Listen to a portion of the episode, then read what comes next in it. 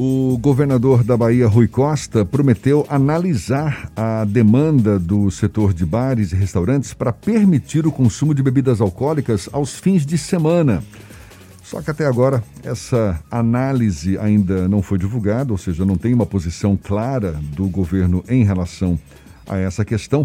E segundo o presidente da Abrazel, a Associação Brasileira de Bares e Restaurantes aqui na Bahia, Luiz Henrique do Amaral, o pedido de encaminhamento para análise de uma frente parlamentar também não tem avançado. E é com ele que a gente conversa agora, o presidente da Associação Brasileira de Bares e Restaurantes aqui na Bahia, Luiz Henrique do Amaral, mais uma vez nosso convidado no Issa Bahia. Seja bem-vindo. Bom dia, Luiz. Tudo bom? Bom dia, Jefferson. Bom dia àqueles que nos escutam. Muito obrigado mais uma vez pela oportunidade de estar aqui conversando com vocês. Prazer todo nosso. Muito obrigado também por aceitar o nosso convite. Eu me lembro da última conversa que a gente teve aqui mesmo no Issa Bahia, Luiz, que você traçava um cenário nada confortável para o setor de bares e restaurantes, estimava um número muito alto de fechamento de bares e restaurantes.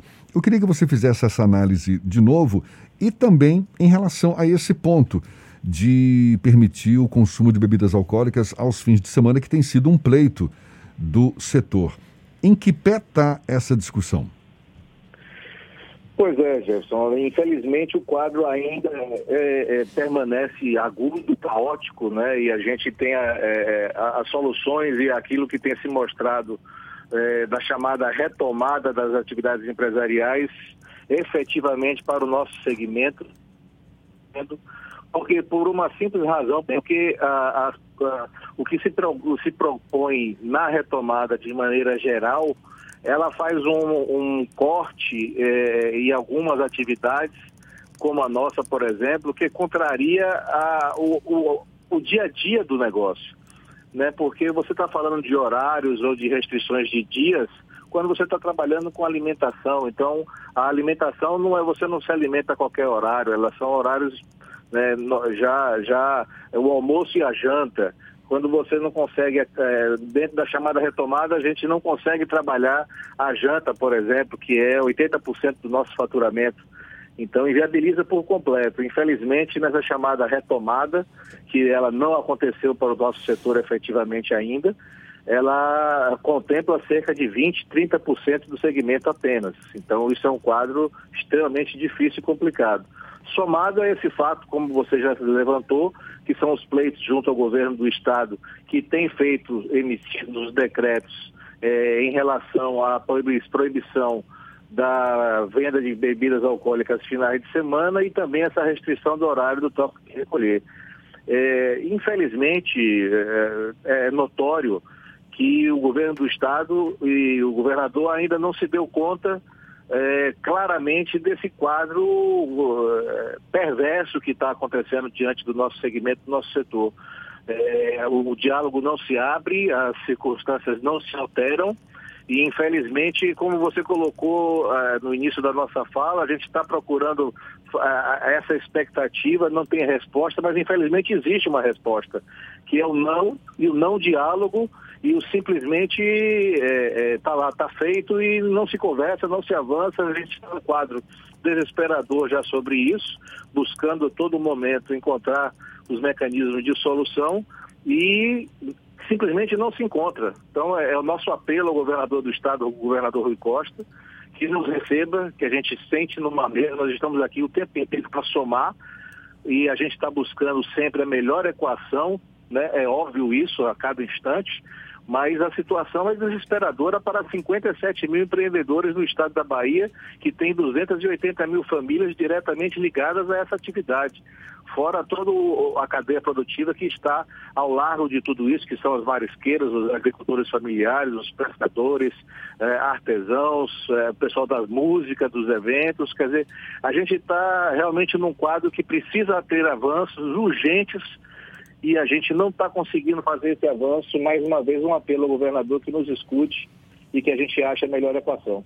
No ano passado, em plena pandemia, num, talvez no primeiro pico dessa pandemia, a gente teve uma conversa aqui no Issa Bahia, não foi, Luiz? E eu, eu não tenho certeza absoluta se você é, é, afirmou que 60% dos bares e restaurantes, especialmente os, os pequenos, estariam fechados ou fechando as portas com o avanço da pandemia. É essa a projeção mesmo ou não chega a tanto? Qual é a realidade é, atual? Ou seja, é, é, o risco de fechamento de bares e restaurantes continua grande e chega a esse percentual?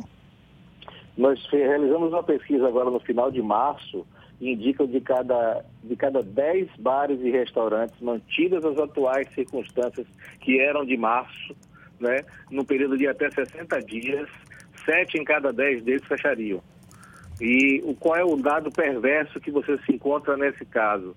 Esse dado de um restaurante, de uma atividade fechar, até ela se tornar oficial ou ela estar em registros, ela demora muito, porque baixar uma empresa é uma dificuldade muito grande, leva tempo e ainda tem a realização do prejuízo. Então nós temos uma coisa que é o que nosso presidente da Brasil Nacional, Paulo Somuth, tem colocado. Nós viramos zumbis empresariais. Então você tem hoje aí uma grande massa de, de bares e restaurantes que estão como zumbis. Eles estão ali é, é, numa situação é, onde você não está eminentemente derrotado, onde a coisa não aconteceu, não se consolidou ainda, mas também já não tem mais condição nenhuma de tocar o barco para frente. Então é uma situação extremamente difícil e esse quadro tem se mostrado cada vez mais acentuado. Então nós estamos falando aí de uma possibilidade de até 70% de quebra do setor inteiro no estado da Bahia. O que é extremamente preocupante, não tenha dúvida. Jade quer fazer uma pergunta para você também, Luiz. Luiz, bom dia. É, você concedeu uma entrevista recentemente, né, sinalizando o pedido de encaminhamento para análise na frente parlamentar lá na ALBA, que isso não tem avançado. O senhor já disse também hoje que não há diálogo com o governo, mas e com os deputados? Vocês estão tentando esse contato, estão tentando apresentar esse pleito? Há essa abertura ou também não há? Sim, há o tempo inteiro, tanto que essa atitude exatamente da, da, da frente parlamentar do setor produtivo, através do deputado Eduardo Salles e do vice-presidente do deputado Tiago Corrêa, nós temos aí uma, esse, esse caminho aberto de diálogo com os parlamentares para buscar exatamente esse entendimento, essa viabilidade e construção de soluções. É, infelizmente, isso não tem avançado é, é, é até de uma maneira extremamente surpresa, uma surpresa completamente desagradável para a gente nesse instante, o que mostra a, a, o distanciamento do diálogo do governador e, e, e, que faz com que a gente não tenha condição de fazer a coisa acontecer, de, de chegar e encontrar as melhores soluções. Então, é, estamos todo santo dia lidando com esse assunto, aliás, em todas as esferas, não só estadual, como também municipal, aqui na, na, na, na capital, como também em diversas cidades do interior. É uma luta diária, porque é a luta pela sobrevivência, né? Sim.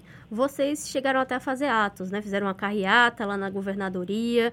É, diante desse não diálogo, vocês pretendem repetir esses atos? Vão fazer mais manifestações? É o caminho natural das coisas, infelizmente. Né? A gente vai cada vez mais, a gente tem que achar os caminhos de sermos ouvidos.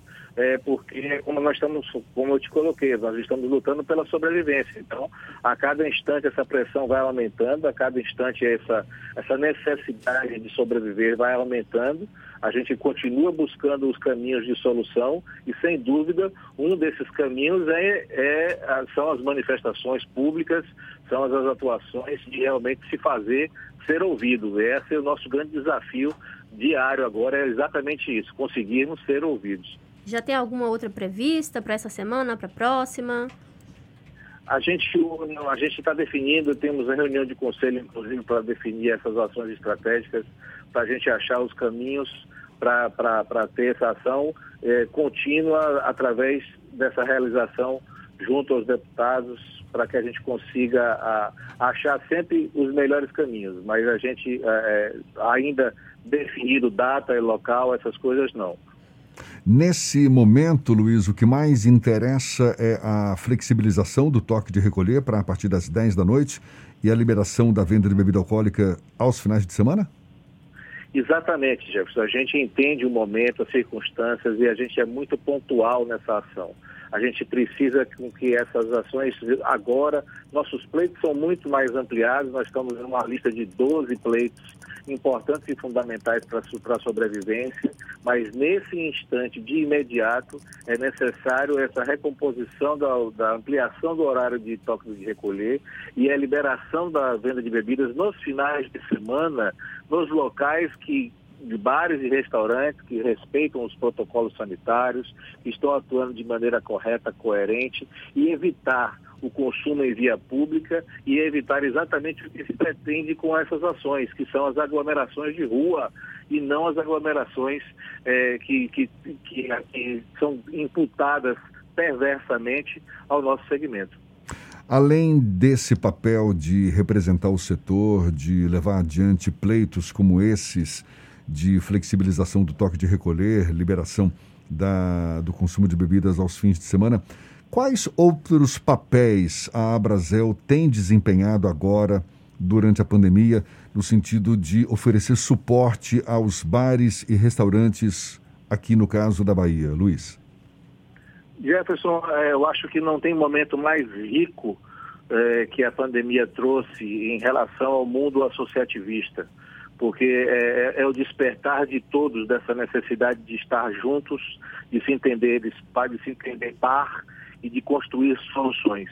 Eu acho que o grande, o grande é, centro dessa relação, ela se estabelece numa relação de confiança e parceria e engajamento, que é o que nós temos diariamente com os nossos associados e com o setor.